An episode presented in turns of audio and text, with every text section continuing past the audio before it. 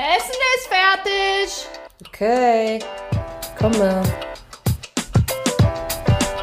Mittags bei Henning. Der Podcast mit Anja und Josie.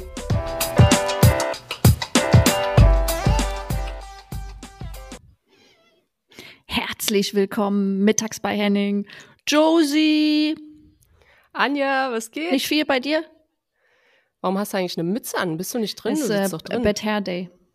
Oh, Bad Hair Hm, Day. kennst du? Uh. Nee, ist mir, äh, Mm. habe ich noch nie, also wirklich bei Locken, die sitzen, du wachst morgens auf, die sitzen perfekt. Gar kein Problem. Ähm, ja, ich freue mich, ich freue mich richtig auf heute. Ich glaube, es wird richtig, richtig spannend. Ich auch, denn wir haben seit langem mal wieder einen Gast, nachdem wir ja das ein oder andere Mal. Verschoben haben. Äh, es, Ja. es wird heute aber leider eine Folge auf Englisch sein. Für die ein Ja. oder andere. Das Intro auf Deutsch. Ähm, Genau, wir haben ein paar Sachen, die wir vorher noch mit euch teilen wollen. Ähm, und deswegen auf Deutsch. Und irgendwann wird Anja den Hebel umschalten und sagen, Hebel umschalten, kann man das sagen? Hebel umlegen Kann man, und kann wird man. sagen, jetzt, jetzt ist es Englisch. Äh, beziehungsweise vielleicht sogar so ein spanisches Englisch, was ich ja sogar finde den Akzent schon, der ist schon cool, ist schon okay. Ähm, ja, aber deswegen jetzt noch kurz auf Deutsch. Anja, ganz kurz, wie, weil wir, das ist jetzt die letzte Folge in diesem Jahr, ist sozusagen unsere Weihnachtsfolge. genau. Ich habe dir gesagt, mach ein Kerzchen an. Das hast du natürlich nicht Hab gemacht. ich Sehe ich von hier. Ja, aber okay, Hast red weiter. Okay. Ähm, genau, letzte Weihnachtsfolge und äh, deswegen wollen wir da gleich, wollen wir da einfach mal ein bisschen Bonuspunkte sammeln und einfach was Ja, verschenken. auf jeden Fall. So? Verlosen. Wir verlosen es. Verlosen. Ah, Noch besser. Ist ja fast dasselbe. Okay, wir verlosen. Was machen wir? Okay, wir verlosen richtig krass ähm, zehn T-Shirts von unserer tollen ähm, Mittags bei Henning Kollektion bei und mit Zopfball. Also zehn T-Shirts, die es so noch nicht gab, in einer Farbe, die es so noch nicht gab. Und was ist Als der ich das gelesen habe, habe ich kurz überlegt, eine Farbe, die es noch nicht gab. Was für, Was für eine was Farbe für könnte das Farbe? sein? Aber, Aber- also ist ja logisch, wenn wir nur zwei, drei Farben hatten. Aber ich Ja. habe so kurz überlegt, was für eine Farbe. Also, so- Was wäre denn was Cooles? Ja, das lasst euch überraschen. ja, genau. Aber was ist denn das Tolle an diesen T-Shirts? Josie? ja, also es ist einfach safe mein Design. Das ist Josies Design. Sie sind fair und vegan produziert. So viel Werbung haben wir noch nie im Leben gemacht. Aber egal. Ähm, ja, sind fair produziert. Äh, es ist einfach geiler Scheiß. Ähm, die sind super, Marke super. Ihr könnt euch darauf verlassen, dass das alles ordentlich gemacht wurde und kein, äh, nicht aus China importiert und mal kurz unser Label draufgeklebt. Ähm, genau, zusammen mit Zopfball. Und ich würde sagen, ihr äh, unter dem Post ähm, verteckt ihr einfach die Leute, die das kriegen sollen und wir suchen dann einfach raus, welche Namen wir einfach am schönsten finden. Oder ja, oder was auch immer uns gefällt. Genau. so Oder, machen wir's. oder warum sie vielleicht dieses T-Shirt bekommen sollten. Das ist doch Das wäre natürlich sowas richtig Cooles, Kreatives. Ja, ja. Einfach, einfach posten auf Glück. Wir werden schon irgendwelche Leute von euch finden. Ja, Ja, cool. So machen wir's. dann würden wir, ist, oder ist noch was, hast du noch irgendwas hinzuzufügen? Letzte Folge Äh, oder nee. irgendwas so? Nee. Was hatte ich noch überlegt? Nee, ich habe nur, also ihr habt noch ein Spiel, ne? Dann ist, ist Winterpause. Richtig. Bei mir ist jetzt schon Winterpause. Ähm, ja, Mhm. let's go, oder? Ja. Würde ich sagen. Dann würde ich sagen, wir switchen to English and just say hi to Vero Buchette and welcome to Vero. Hi guys, thanks for having me. Patiently waiting. Yes, just listening German. And yeah, my German was never good, but uh, now I can tell you I have no words in my mind of German. And you just thought, oh my god, that still sounds so sexy. German to me. Not. uh, sexy was not the, the word I was uh, thinking, but it could be, it could be. Yeah, uh, but for those who don't know who you are, I mean, uh, you're obvi- obviously a Spanish former national player and you played in so many countries. When I looked it up, I was like, wow, how is that even possible? you know, and then I then I saw we have some things in common. Of course, we played in Sweden together. I mean, you played for Tyresö and I played for for Malmö at this time, and we had this final about or in the the last game in the Swedish uh, championship, and it was the last game of the season, and we the winner was winning the championship, and you won your team Tyresö with a goal, Oh. which wasn't a goal, you know. But obviously, you would say different. But uh, you remember? Yeah, of course I remember. I remember it because um, we have the last chance because you guys mess up in uh, Umeå. Yeah, right. So, because of uh, Ramona Bachmann took a hand twice, Yes. and she got a yellow red card. And we were one Yeah, man less. yeah. Yeah. Sorry. Yeah, I remember that because if uh, you had win uh, against uh, Umeå, Yeah. uh, you was the champion. So I remember that I didn't want to watch the game. I was at the gym talking with uh, the guy saying like, yeah, you know, we just lost the championship. They are probably celebrating now. I didn't bring my phone to the. Oh, wow. I didn't want to to know anything. And then when I arrived home, I just checked my phone. I, I don't know why I was uh, coming back on the bike. I was like, I'm feeling something. I'm feeling something. Something, yeah, something weird. And then I arrive and I have so many calls, and uh, yeah, it was crazy. And then the final game, it was crazy Yeah, too. yeah. So uh, for me, it was a goal, of course, but uh, Yeah. yeah. yeah, but uh, yeah, I was yeah, it was crazy times. But uh, like I said, you played in, of course, in Spain and Russia and China and USA, in Sweden and Germany and France. Uh, yeah, it's like more than I don't know half of the war. exactly. and yeah. and then I saw also you you came to uh, Paris Saint Germain when uh, I think I left the season before and you came after and Josie left the half year before that, so we missed that time to play in the same team. And then I saw we also have a thing in common besides winning championship and Champions League and stuff. Uh, we played all three at the World Cup 2015 in Canada. You qualified for the first time with uh, with Spain. Josie, do you also remember that or? I think I wanted to forget that World Cup, to be honest. No, but um, yeah, I, I do remember. But I think if I if I go back in time and I try to remember, because Vero played the same time. That, I mean, you were two years older than me, but you played almost the same, not the same career, but the same time and the same time period. Um, so we, of course, experienced like everything when there was a new format or there were new stories somewhere or overseas. You know, it's the same time. So I think it's it's super interesting to see or to hear uh, players who traveled a lot. Um, and I met Mir-. I think I met you.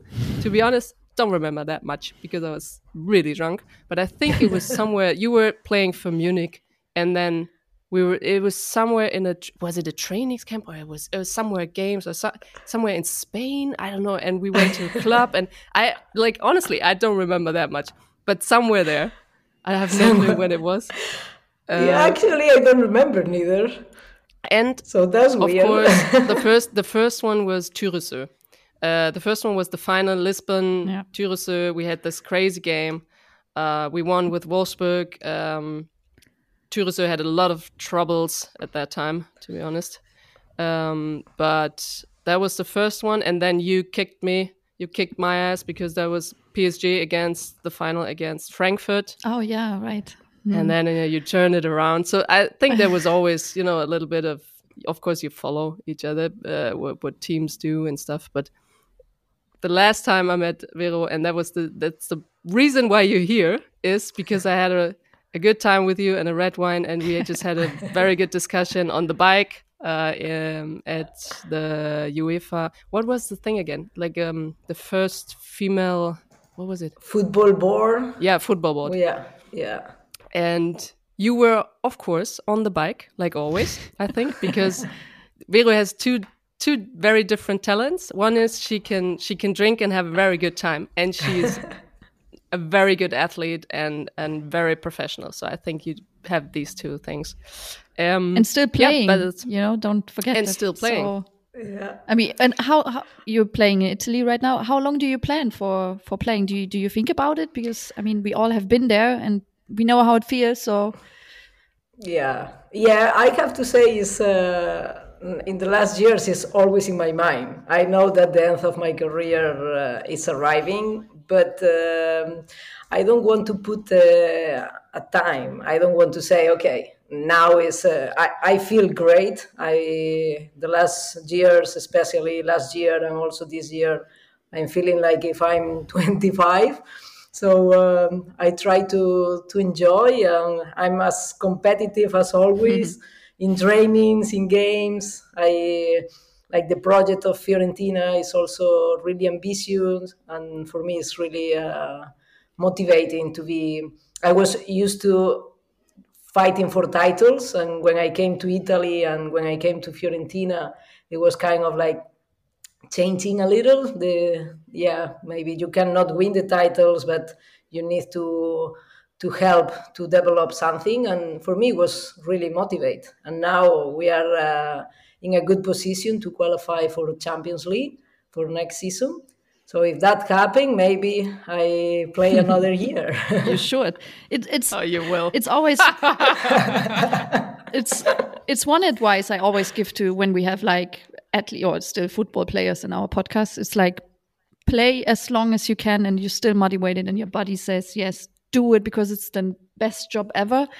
And uh, whatever when you decide to to quit because whatever which job you're going to take you will never be paid as as much as you do now because you you you're a beginner obviously even when you start coaching or whatever. So that's also my advice. Save your money do the right things and play as long as you can. Enjoy it for sure. Yeah. Yeah but Everyone, you don't know uh, anya you don't know. If vero gets becomes a coach she will get that's, maybe being paid even more. That's, that's the plan. because if if we think about it, like we were lucky, I'm, I'm being lucky with my career, but uh, also at the same time we were a little unlucky because women's football is in a better position now. Mm-hmm. So the salaries are higher now than it was before, and uh, the the publicity and everything. So. Um, I'm actually expecting that maybe I can get uh, more money in my next career as a football as a coach than maybe as a player. I mean, I don't know. I'm still saving my money and doing the right thing, but um, yeah, why not? I I want to be a coach and I want to coach in the highest level. So let's see if uh, I will have a good salary or or a shitty one. no, but what I mean, you will always start with a low. I'm sure you will become yeah. a higher salary. But I, I love, I like that you want to be a coach. We need all female players who played on a top level to, or it means the one who wants it to to coaching yeah. to come into coaching. I, I like that. But I think she, that's the thing with Vero. She, and we discussed this because there's um a good thing when you stop. You stopped 2017, I think, the same time I stopped uh, with the national team, and I think there's something you can bring because you can openly talk about the national team. You can openly talk about you know so many things because you can't get kicked out, and that's like a freedom no other player has. So, and that's what you did, and that's why what what I admire because um, you don't have to do it. You know, you could easily say like, you know, women's soccer is growing and they do it on their own. But you always, when you have a chance, you speak on so many um, channels and and you you really have a motivation to change something. And I don't want to say not every player has this, but why why did you find out or how did you find out that this is something where you're really passionate about? That's actually a good question. um, I mean, I always like I started to play when I was little and when I would have like I was five or six years old and I started to play in the first uh, team. I was the only the only girl playing with the boys, and there was a rule that says a federation rule that says girls cannot play with boys. So my first year, I was to every training and every game, but I was sitting on the bench and I couldn't play. So I, I guess it's already coming from there, from all the the things that were no fair when I was a little, and uh, all the things that I have to hear and uh, like uh, an experience by myself. So for me, it's like um, to live my sport in a better uh, situation and with better conditions is uh, is always the biggest goal of my career. I tried to do it when I was in the national team. I, I'm trying to do it now, uh, uh, playing in the highest level, but I will keep doing it uh, also later. And um, yeah, it's something that is natural for me. And during my career, I have to pay uh, some consequence for uh, fighting for the change, but it was always worth it. Uh, seeing now that Spain won the, the last World Cup like I was commentating on TV and I was crying. I couldn't I couldn't talk for uh, two three minutes. Like the game was over and we were on live, but I couldn't know speak because it was like, yeah, I knew that this could happen. So I knew it, and it's kind of like, okay, now you have the confirmation, like you were right. So uh, yeah, it was really satisfying.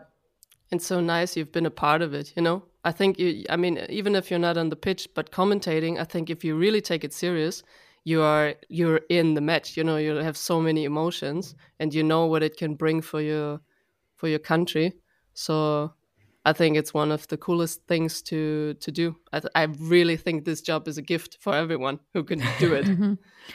Yeah, for sure. Yeah, and you can see you're still really emotional when you talk about it, you know. So, and I guess yeah. you're really proud when you look back to when you started and how the Spain team develops, just football wise, and probably with all the conditions around, and that you've been a part from from the journey, and uh, you were also part of the the change. So I think uh, you must be also proud of yourself, or somehow. Yeah, definitely. I think all the players that we kind of uh, fight in 2015 to to change not just the national team. It was like all women's football in Spain. Like we are really proud because we know that uh, we did the right thing. Then some of us we pay the consequence, others not. Like at the end, you you played your role during the time in the history that you have to to be there, and we did our job and. Um, yeah, like uh, we are proud from that beginning. And now we are also proud to see that uh, some of the players that were there with us, that they were really young. Mm-hmm. Well, we, we put the seed, you know, because they they uh, now they are fighting uh, for all the other things, and I hope that uh, also them goal is uh, to to leave something to the younger generations, and um, we just grow up and they grow up uh, with that mentality and with that uh, goals for the future too. Mm-hmm. Yeah, there's a saying in Germany. It's called "Butter bei die Fische," means butter to the fishes. I don't know if you have this in Spain, but it means you speak. You know, now, now something serious comes. Okay, now we talk real talk. You know, so. Uh, if we talk about the the World Cup, of course, there that's what you mean by fighting, because now the the Spanish players. I mean, it started way before the the World Cup, but they had there were so many scandals and there was so much um, shit going on. Um, where are they now? Because I know you follow them, and I know you're still in touch, and you still kind of fight with or for, or you know, it's it. I guess it changed all the time, but. Um, where are they now? What's the situation if if um, if we think about it like there's another saying that sometimes if you if it's really dark it's not the terrible thing but you planted a seed maybe deep in the you know that's why it's dark so mm -hmm. what what would you say where's where's spain right now i will say that there is already light so the seed uh, already grow um, yeah i think they the World Cup uh, was uh, really powerful. All the things that happened, all the bad things that happened, it helped to, to change uh, things for good. And uh, now um, the national team uh, has a new sport director, really successful. He was the, the sport director in Barcelona. Um, then um, some people that uh, shouldn't be there, they are out so uh, that's also some is uh, good. I think how many? yeah, yeah. Like it's not just one, it's not two, it's more than three, four, five people. So actually, that's uh, a good sign too. For me, the question now is that okay, we gonna stop just with that, uh, or we gonna use the moment to really go deep in the structure, especially in the football federation, but also outside of the, the football world because what happened in um, in the in the World Cup it happened to every woman in any uh, other job like on the street uh, at the bar a supermarket in any uh, uh business uh, company. So um, we are fighting for equality and we are using now the football to change that. And i think in spain is uh, being really powerful and everyone is uh, really focused on that. But then we have to use that to keep changing things. Um, so yeah i think for the team for the national team they are in a good position now and they just gonna get better. And uh, i hope that they can keep the success in the next uh, years. Me too.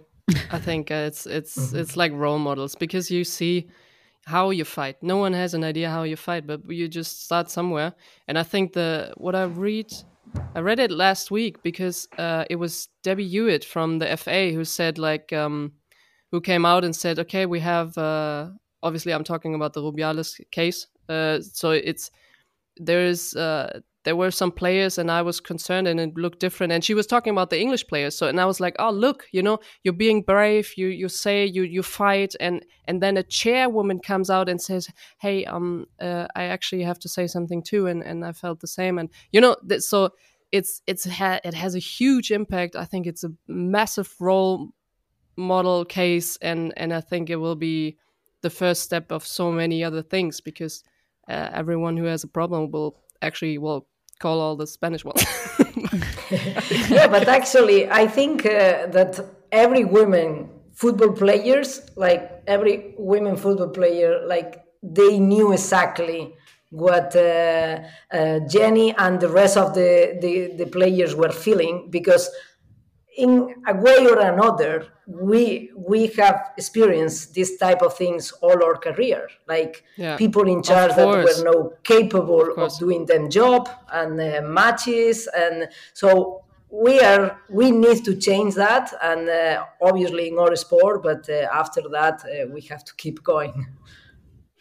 Uh, th there was um, also uh, like for all the German uh, people who are listening now, you gave a really good interview for the German uh, newspaper called Spiegel, uh, which is unfortunately not you, you have to pay to read it, which is sad. But uh, I was I went through it before some weeks before and now again when we talked and i was still in shock when yeah things like uh, they got hacked Jenni's uh, Jenni Hermoso's phone or or I don't know even where to start. It's like things you feel like it's incredible.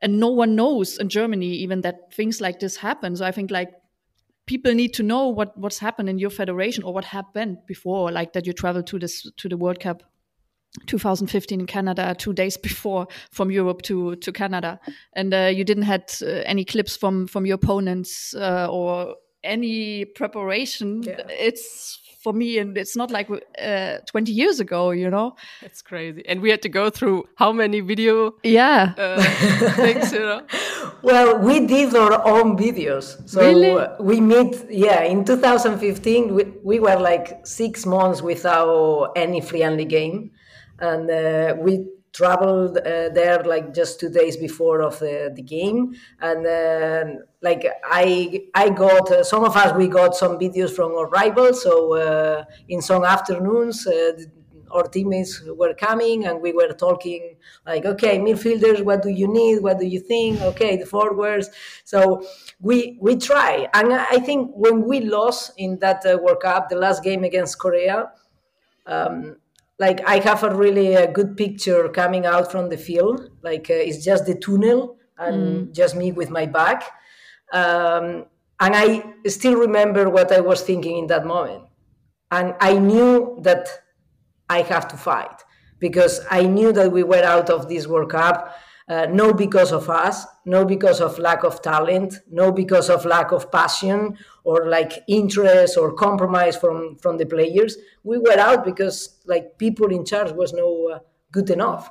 Yeah, so, because of um, an unfair unfair setting or something. Yeah, exactly. And then like eight years later, uh, the players that are now in the national team like in that moment in 2015 we were fighting for better conditions to be able to go to a world cup and play in in a, in the same level than the rest but this this uh, last world cup it was a little different because they were fighting because they wanted to win no participate. Mm. eight years later the, in 2015 was we just want to participate and try to do our best. So can you help us to do that but this year it was like, well, we know that we can win. Like the players knew that they have the talent to be uh, champion of the world.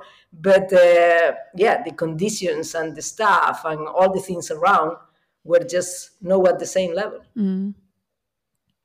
Do you think that we, maybe not anymore, but do you think that players um, under underestimate the the power, their own power, they the own power they they have, or how they um, have a voice.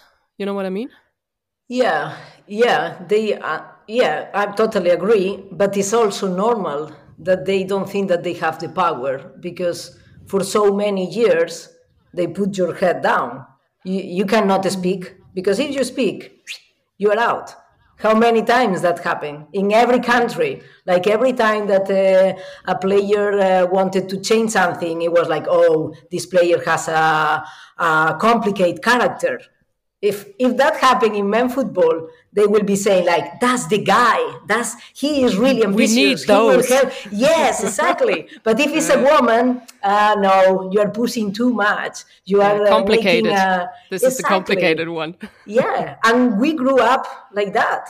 So if you see that all the time it's normal that uh, players uh, they are afraid to to speak. But actually in the last years that changed. Yeah. like the war in general is changing. So now everyone is more open to, to, to speak up and uh, say, okay, I'm no agree, or I, I don't like this. I think we have to change it.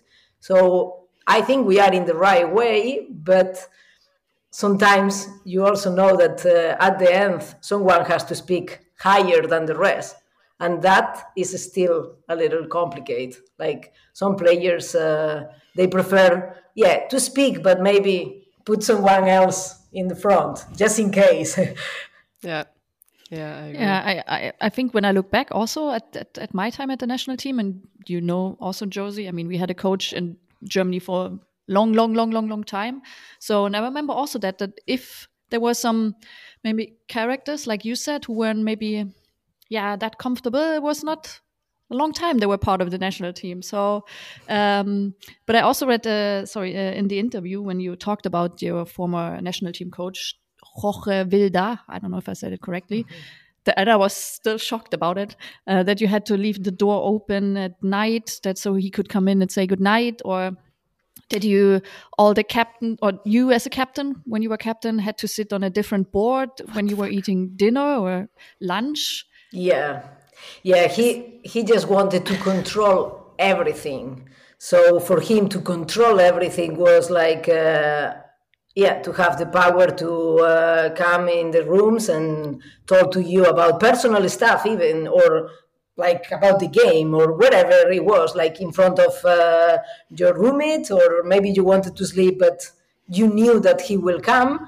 And um, then, yeah, the captains we could never sit in the same table together because he was afraid that maybe we were uh, talking about him or complaining about something. And then the rest of the teams uh, the teammates uh, gonna follow us or and like in in some uh, somehow I, I can even understand him because he was really afraid that the th- same thing that uh, happened to the last coach that he was on the bench for 27 years. Mm-hmm 27 years without winning anything.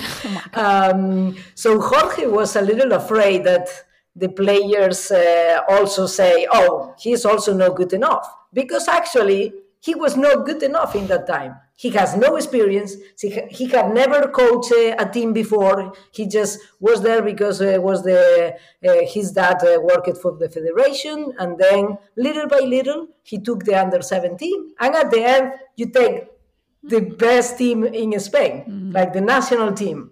So he was afraid because he knew he was not well prepared.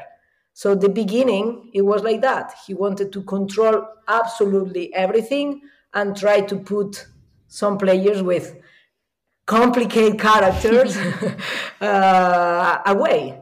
And uh, yeah, I guess it was not the best start, neither the the best end. Even though he will be in the history of, of football just because he won the World Cup, but yeah. No, for me, he will be first in the history of football because of the abuse of that power, for sure. Like in and everyone I meet, I will make sure that this is the first one because this is absolutely. Uh, I know what you mean by you understand. I can understand if you have some pressure. You know, it's it's just that system. You someone put pressure on you, and you have to. You you just don't know better, and you just give it. And I don't know any personal things about him, so it's just. And and we have this cancel culture, but everything doesn't excuse you know some things and and i'm so happy that they come out and i'm so happy for players like you when you name those things and you're not scared of mm. naming them because even if you read that in german this article you trust me everyone who i talked to who read this uh, article they were they were shocked and they were um, and i think this happened in a lot of countries as well when they were talking you know problems in their own country came came up because of this case, because talking about this case, their own problems showed were, were shown. In Germany, we yeah. had some some big, big one of the biggest men in football um, taking, you know, uh, the the side side for this one or this one. Well, he took the definitely the wrong side, but yeah. and then so it it helps in every country, and uh, I think it's just fantastic if you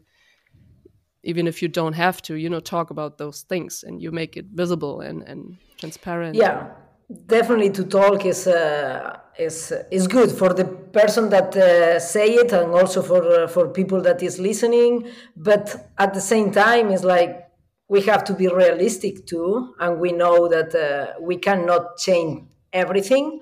And it's like if i think about jorge or rubiales like Jorge is the head coach and sport director in Morocco now. Mm-hmm. So it's like, how is that mm-hmm. even possible? Like just two or three months uh, later, even when you have to go to testify and uh, is this huge case in, in your own country, and it's like at the end, there are so many things behind and deep things like the next world cup is uh, portugal spain and morocco. Oh casuality. Oh no maybe it's no casuality that he's going there. So it's like so many friends in common. That's great. But yeah like we still have to clean up a lot of the things that are behind. But at the same time we have to be proud of uh, the things that is already changing. So keep going, but at the same time, it's like kind of enjoy little uh, little wins, victories, little tiny yeah, exactly. wins. yeah. Did you have a role model where you were like, okay, because I think it's super. If if someone doesn't show you how to fight and how to stand for your own rights and um, yeah just how it works and how you can be successful and be your own and and you know speak for someone or for yourself. There's no way that you ju- you're just not gonna you're just not gonna learn it. So i was thinking because i had some but not one the one but i had some where i was like oh oh look how she does it. Oh look how he does it you know? So i was a little bit uh did you have one role model where you were like this is uh, amazing to see and and you collected some ideas I would love to say yes, but actually not. Like, of course, during my career, I took different things from different people, and you always, uh, if you pay attention, you can learn a lot. Uh, good things and bad things. Also for the bad things, I I saw things during my career that is like, oh, that definitely I will never do it. So, um, but for me, for my character, and no one teach me uh, how to fight. But I guessing like I mean, a time is for now for a while that I'm thinking about it, like why I'm like that, like why I'm a fighter and I want to change things. And actually, I think it comes from my grandmother, because um, the mom of my dad uh, you know, like in Spain years ago, uh, the women have nothing. She lived uh, the the wartime and the, the dictator time too, and she she was not able to read or to. Uh, she was just a, a woman uh, on the uh, in a little town, just working for the for the family, and um, but she was the smartest woman that I always met. Like you could not steal a penny from her. Like even though if she doesn't know how to count, she will find out. So she was really a, a, fighter in her own way. So I think uh, that uh, it's coming from her. And so so many times I'm I'm thinking about her and say like, well, I'm actually living a life that she will love mm. to to to have the privilege to to live it. So um, yeah, I think it's it's coming from deeper in the blood. so cute. Mm-hmm. I think I could cry. Mm-hmm. I think I could, because no, honestly, because I think it's I think it's so human. That makes so sense. It makes so sense, and they don't sometimes they don't have to like grandmas or grand yeah mostly grandmas probably, but they don't have to say and tell it to you. No, you know you should do this and this and this, but just how they talk and when they speak from their own experience. I know my grandma couldn't couldn't study; she was never allowed, and uh, and she was um, alone with two two children uh, in Madrid, and it was just like she was just you know fighting like her own way, and she would have yeah. loved to become a, a chemistry um, like study chemistry. And that was and she was just not allowed. And she had a an exam and after that. So i think it's it makes perfectly sense that you have some kind of a generation uh yeah you it's in your blood and you have to do the next steps and and the next steps.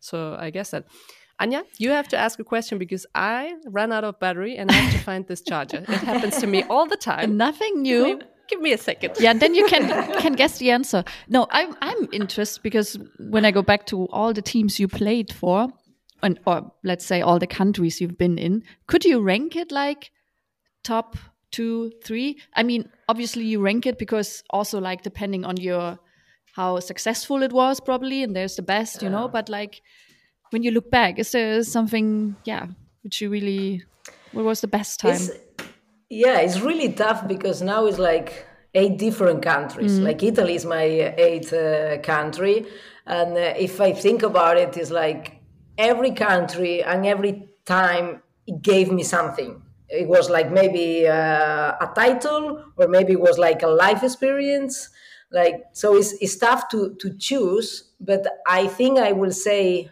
in the first uh, spot it will be us mm-hmm. because um, it was the first time that i really felt professional oh, so mm-hmm. like um, i have never played in a big stadium before or like traveling like a professional or training like a professional because I was in Spain. Uh, I was already in the national team, but I was training in Barcelona in Espanyol at 9 p.m. So it was like, can you imagine that? Like every, like my time in Spain, I was playing, training at 8 or 9 o'clock because it was the time for the women team. because before it was like all the men team and the the kids and everyone was before than you so we were training at 9 p.m so after uh, Bar- um, after barcelona i went to to us and i was training in the morning I was like, oh, wow, that's actually cool. And uh, I was uh, playing in big stadiums. And so it was the first time that I really felt professional. So for me, US is um, it's a, it's a special. Then Tyresö, mm. Sweden, um, gave me the chance to be in the highest level. So for me, like quality life, the life experience that I have there, like playing with the best players of the world, yes. winning also titles, yeah. all the way until the, the Champions League final, mm. even though we lost, like that uh, all the things that uh, I lived there, it were it was really really special. So for me, yeah, Sweden is uh, is special. and then You the had a- rest. Then the You had a fucking I- great team. I was supposed in to say the Lisbon. same. Oh what my the goodness. fuck? Yeah. It was like, what, Yes. what was it? Ali Krieger, uh, Hermoso, uh, Caroline Seger, um, what's the Marta.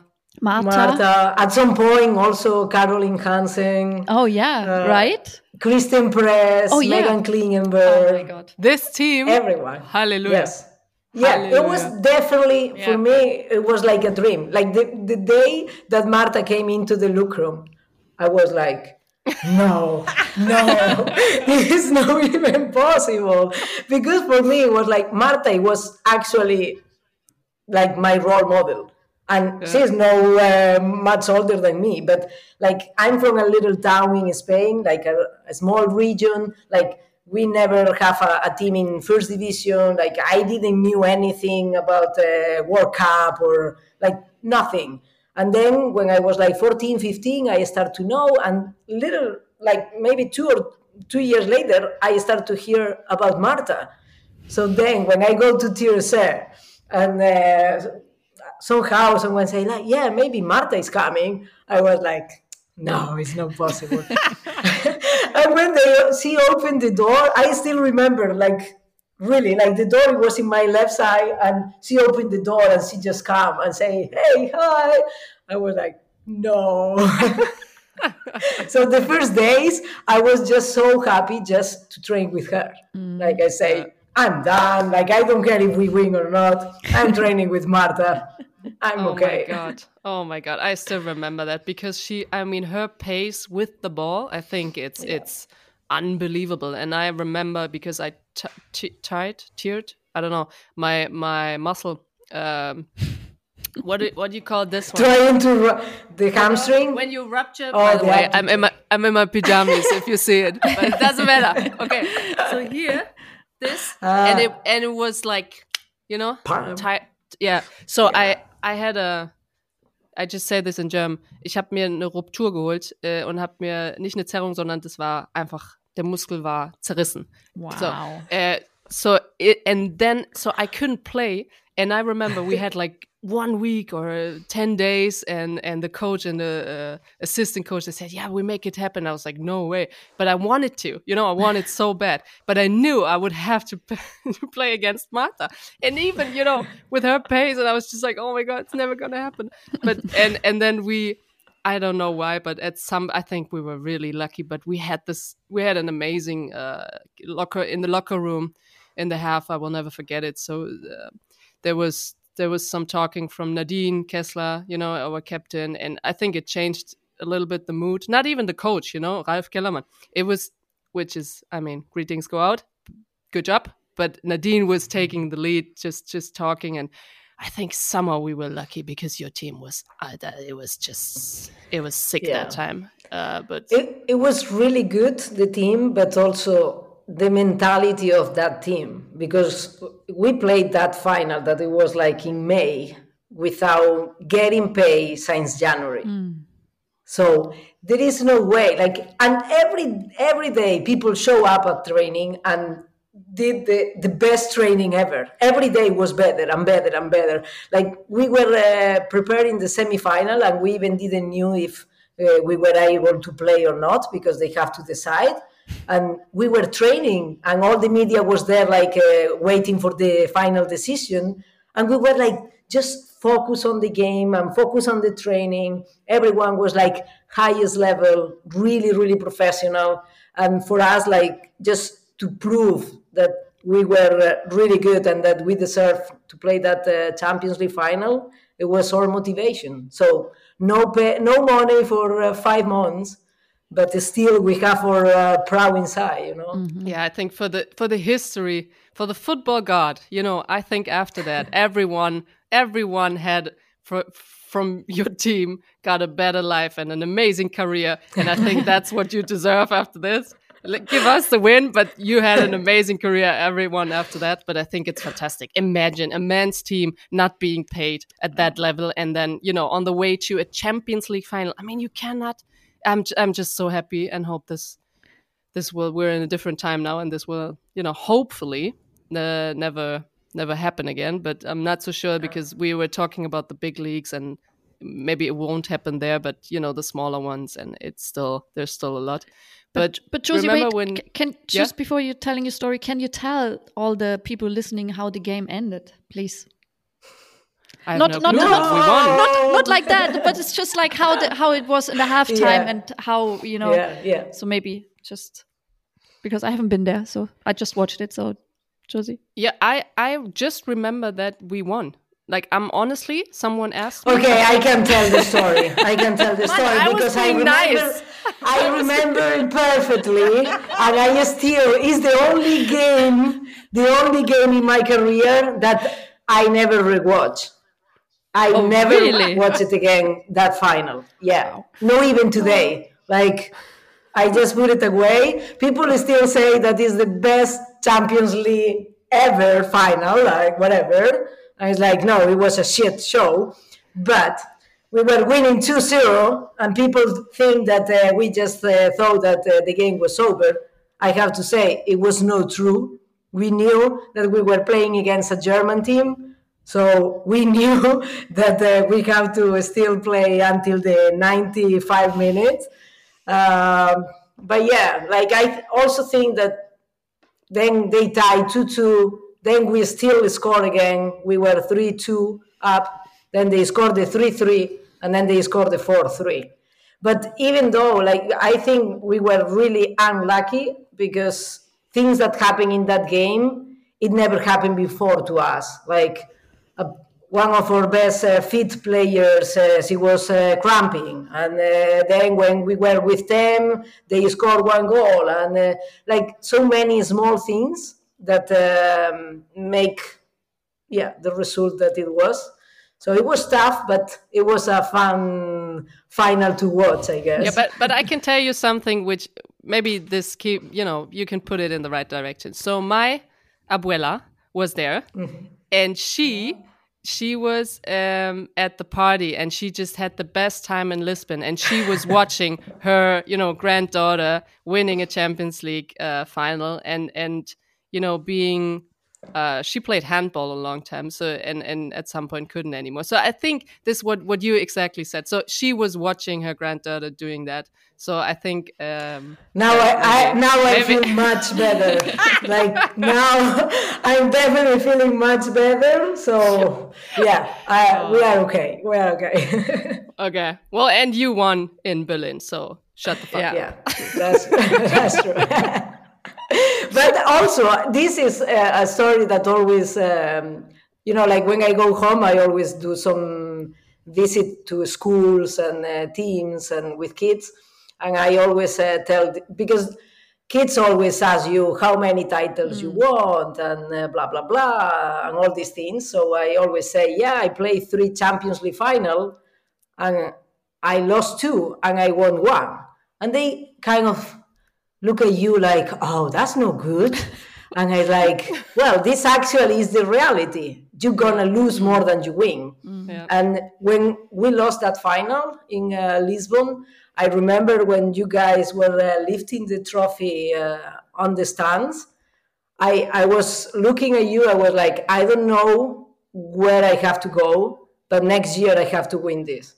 So Yeah, then? I went. I moved to US, but I was thinking I'm gonna come back to Europe uh, as soon as the league is is over, and I'm gonna win the Champions League. So then I decided to go to Frankfurt because my goal was winning the Champions League, and then I did it. So the the satisfaction uh, when I won in Berlin it was uh, double because of Lisbon and uh, there. So yeah. Yeah, I agree. I I agree, and it's it, and it's so worth it because if you win at a very young age, like let's say you in your league, I mean you're from, is it Santiago Santiago Compostela? Si. Yeah. Mm-hmm. So you're from Santiago, and the, and I think, like you said, there's not like a lot of big teams around, and especially not for girls. And and if you just imagine, like all the way, what yeah, like your whole way, you know, and you started there, and and I think it's it's amazing because I have almost um, or so many players have this story that they come from a little village where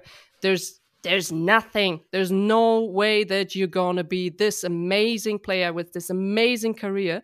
And and I think the will you form, you know, your motivation, your own stuff, you will make you decide the the right uh, decisions at the right time, and you you somehow connect like you choose your path. I believe in this 100% so i think when you form this like you said okay the next level okay this step or you know i go abroad and i have to i want to experience but i so you form this like year after year and i think it's so fantastic like to look at your career because you also did something because you went to to asia which Mm-hmm. not a lot of people do or players. Yeah. and I know it because I said no to an offer from Seoul, but you went and tell us a little bit about it and uh, about the culture and what is your your biggest thing you you took away. well, when I decide when I went to China, like I needed a change. Like I, I'm uh, when when I put some goals and I do it, then I, I need to move. I, I was two years in Germany uh, because my goal was Champions League and Bundesliga, and I did it with Frankfurt and Munich, and then it's like it's time for me to move, and I went to PSG, and then after uh, two or three years in PSG, I say it's time for me to go, and all the thing happened also with the national team. So it was a really tough moment in, in my career in general. So I needed a, a big change. And the big change was Asia. So, okay, let's go to China. When I arrived there, the first three three days, I was like, no way. I was calling my agent and it's like, no, you move here, you take a flight, you come here, and w- you bring me home. Like, there is no way I, I gonna stay here. And I think I was in shock for a couple of weeks because everything is so different. Like, I remember, like, I was in a hotel, I wanted to cross the, the street to buy some things in a store and I was not even able. Like it was cars and motors and bikes and uh, wheelchairs, electrics. Like everything was a chaos. But for them, it was the normality. So after a while, then I was with my bike, uh, stopping the cars, like living like them. But in the beginning, it was tough and yeah like i was uh, in a team that uh, the coaching staff was uh, foreign they were from sweden so that was the only reason i say yes because if everything was uh, uh, chinese uh, culture and people it will be really tough for me like the, the football style and trainings and everything. But like that it was not that bad and i actually love it. Like i was there nine months and it was too short.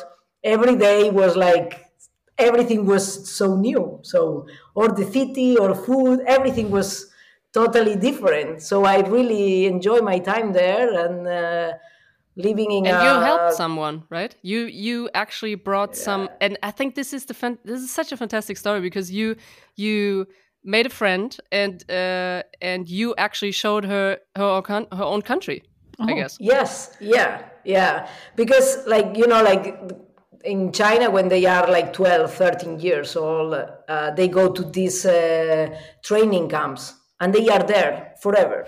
So they are used to live with uh, in a room with uh, two or three teammates and uh, breakfast 7:30, training, lunch at 1, training, like all the all the things like really scheduled and uh, we have like three or four days free and i wanted to go to the middle of china and uh, was organizing the trip and i was uh, talking with my teammate that was the only one that uh, was able to speak english.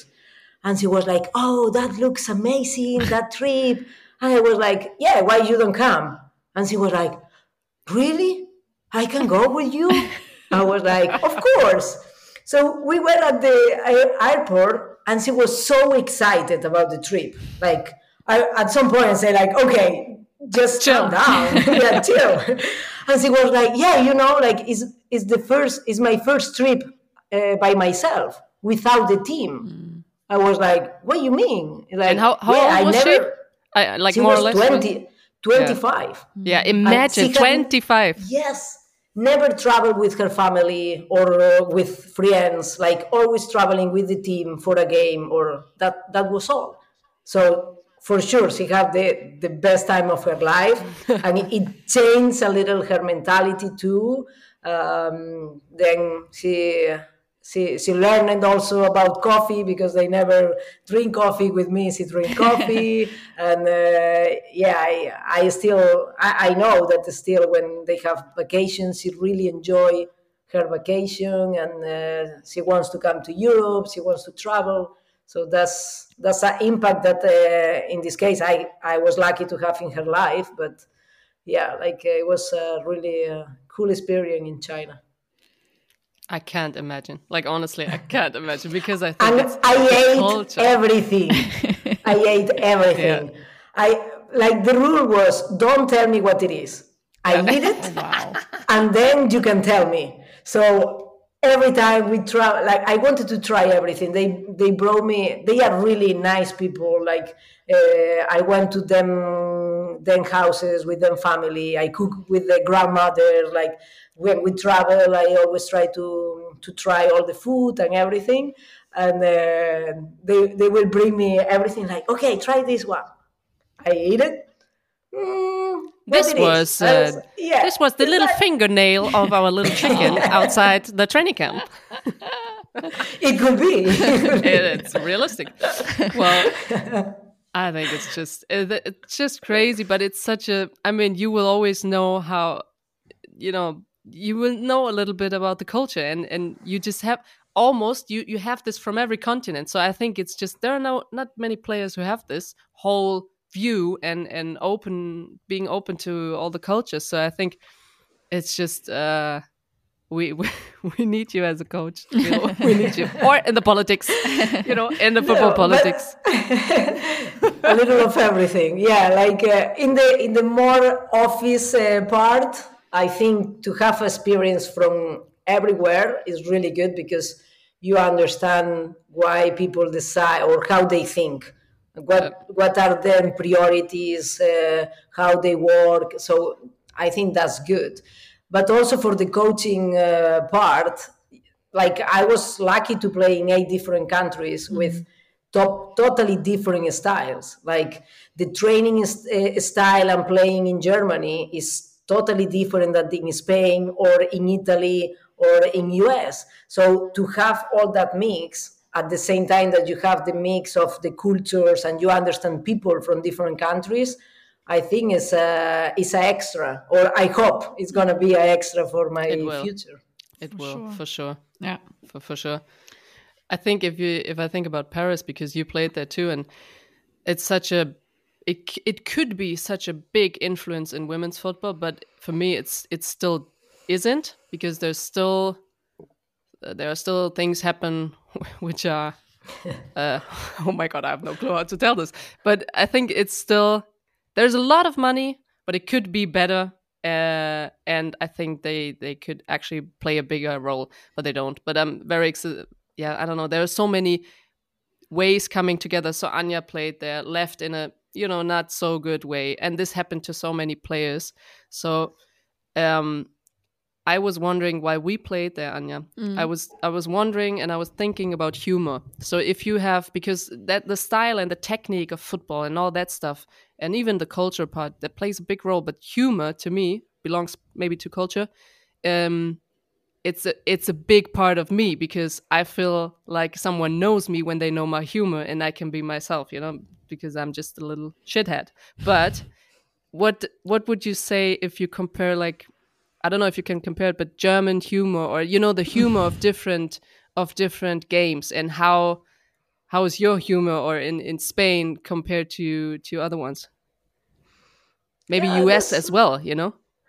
Yeah, yeah. I I mean, I actually, I have never think about uh, humor in that way. So definitely are different, and you can, uh, you if you don't know a person from which country it comes, but then when you start to know the humor, then it's like, ah, that can be from Germany or that can be from US or, but uh, yeah, I think I have to think more about uh, that part. But you you felt like what about uh, France? Like what did you felt there? No, I think it makes sense that you don't think about it because I think you're someone who just is truly herself in every fucking city and every country. so I think, no, honestly, I think it is such a big part because you're someone you you this is like one of your biggest strengths you you bring people together and you can just talk or you have a good time but you can also go deep. And i think it it's part of the and you have a laugh and you have this in every country. I know players of friends of you you have them in every country. And so i think it's it's something you bring also to I mean, you talk very serious in the politics where you have football boards, but you also bring, you know, when when we have a coffee break or something, it helps. It just helps, and you're someone who has both. So I thought it's just um, it's just a proof of if you're naturally yourself, there's no way that you you have to force something. You know, you just have to yeah. be open. I mean, now that you are uh, saying it, it's like it's probably true. I always try to be myself, like in every uh, way possible. So I know when I need to be serious. I know when I can just joke. But I'm no uh, like uh, is is not that I'm forcing something. So I'm actually always trying to be how I am, and sometimes some people don't like it, and uh, then they have to adapt, or I have to adapt a little too. But but yeah, I I, I try to be myself uh, as much as uh, as possible. Yeah, we Germans were very funny, I guess. in in tra- yeah. No, maybe, maybe, not. Some maybe of not. them. no, I think even when you said you you didn't had a role model, I think you're a role model to a lot of young girls or young boys or whatever or players or whatever. So I think, I think so too. Yeah, I think so too. So so what's what's the part for you where you say? Um, because I know your role model. I, we don't have to talk about that, but it. I think it's just hundred percent clear.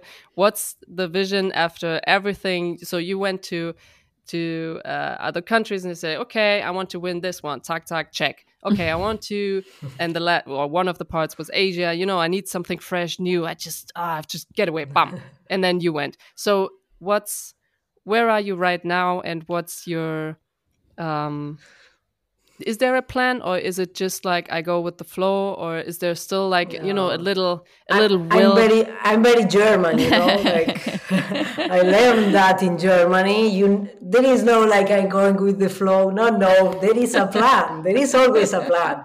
You can change it because then is the the Spanish uh, style. Like I have a plan, like Germans. Then sometimes you can change it yes. because maybe you don't like it in that way then you take other other uh, way. But uh, i mean right now i'm enjoying uh, playing in fiorentina because um, the goal is clear is to uh, make the team uh, play the champions league and uh, to become one of the strongest one here in italy.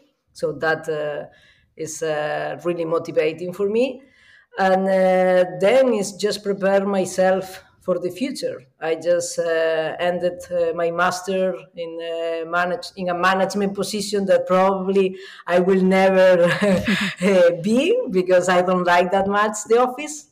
But I think I know it's uh, a really important position that we still need more women in in those. Um, in those uh, spots but I'm preparing myself for uh, being a coach. So I'm I'm trying to to learn more and uh, to do some courses, licensing, like watching a lot of games. I'm also uh, commentating, so I uh, I do radio and I do um, TV, men and women football. I hope to be in the this summer in Germany, uh, covering the the men Euros. Oh, nice. That will be yes, huge. Please. Yes, please. Yeah, if that happened, because it will be probably the first uh, women commentating. Wow. Um, Is it Euro Cup? Cool. Yeah, like we have uh, just one, but since the the women that um, do the narration, yeah, mm. but no commentating technical uh, comments. So if that happen, it will be great. If doesn't happen, will be great too because it's gonna happen in the future. For sure. so it's gonna be okay. But uh, yeah, so many things different, but at the same time, it's always football. Mm-hmm. Yeah. That is uh, my passion and is what I what I like. Uh, Yeah. Such such good words. I th- I know we come to an end because if I look at Anya, she's like this. She's like, "Oh my God, we're over an hour. We have to come to a minute." So um, very German, but exactly. um, no, but I I mean I could talk to you for hours. Yeah, Maybe we totally. we are happy to to we're always happy to have you back. Maybe after an amazing first entrance at the World Cup, maybe we talk after that because I think it's it will be fantastic. But and we could dig into so many things. And if you haven't, uh, for all those outside uh, the podcast, if you haven't uh, met Vero yet or her career or anything like that, like look up. What she does and everything she does is is amazing, and she's doing new path. So um, I'm just very very happy you made some time for us. Yes, um, and hope to see you soon at some board and some with some red wine in the hand. Something like yeah, that. that's for sure. so thanks for having me. yeah. Next, A pleasure. next time, I also want to be part of your red wine or white wine session. Absolutely, nice. Yes, that's for sure. Yeah, we are we are really open. We accept everyone. So yeah, Exactly. Sounds good. Exactly. Thank you. Oh. yeah. Stay. Thank you Don't, don't hang up, please. Don't hang up. Please.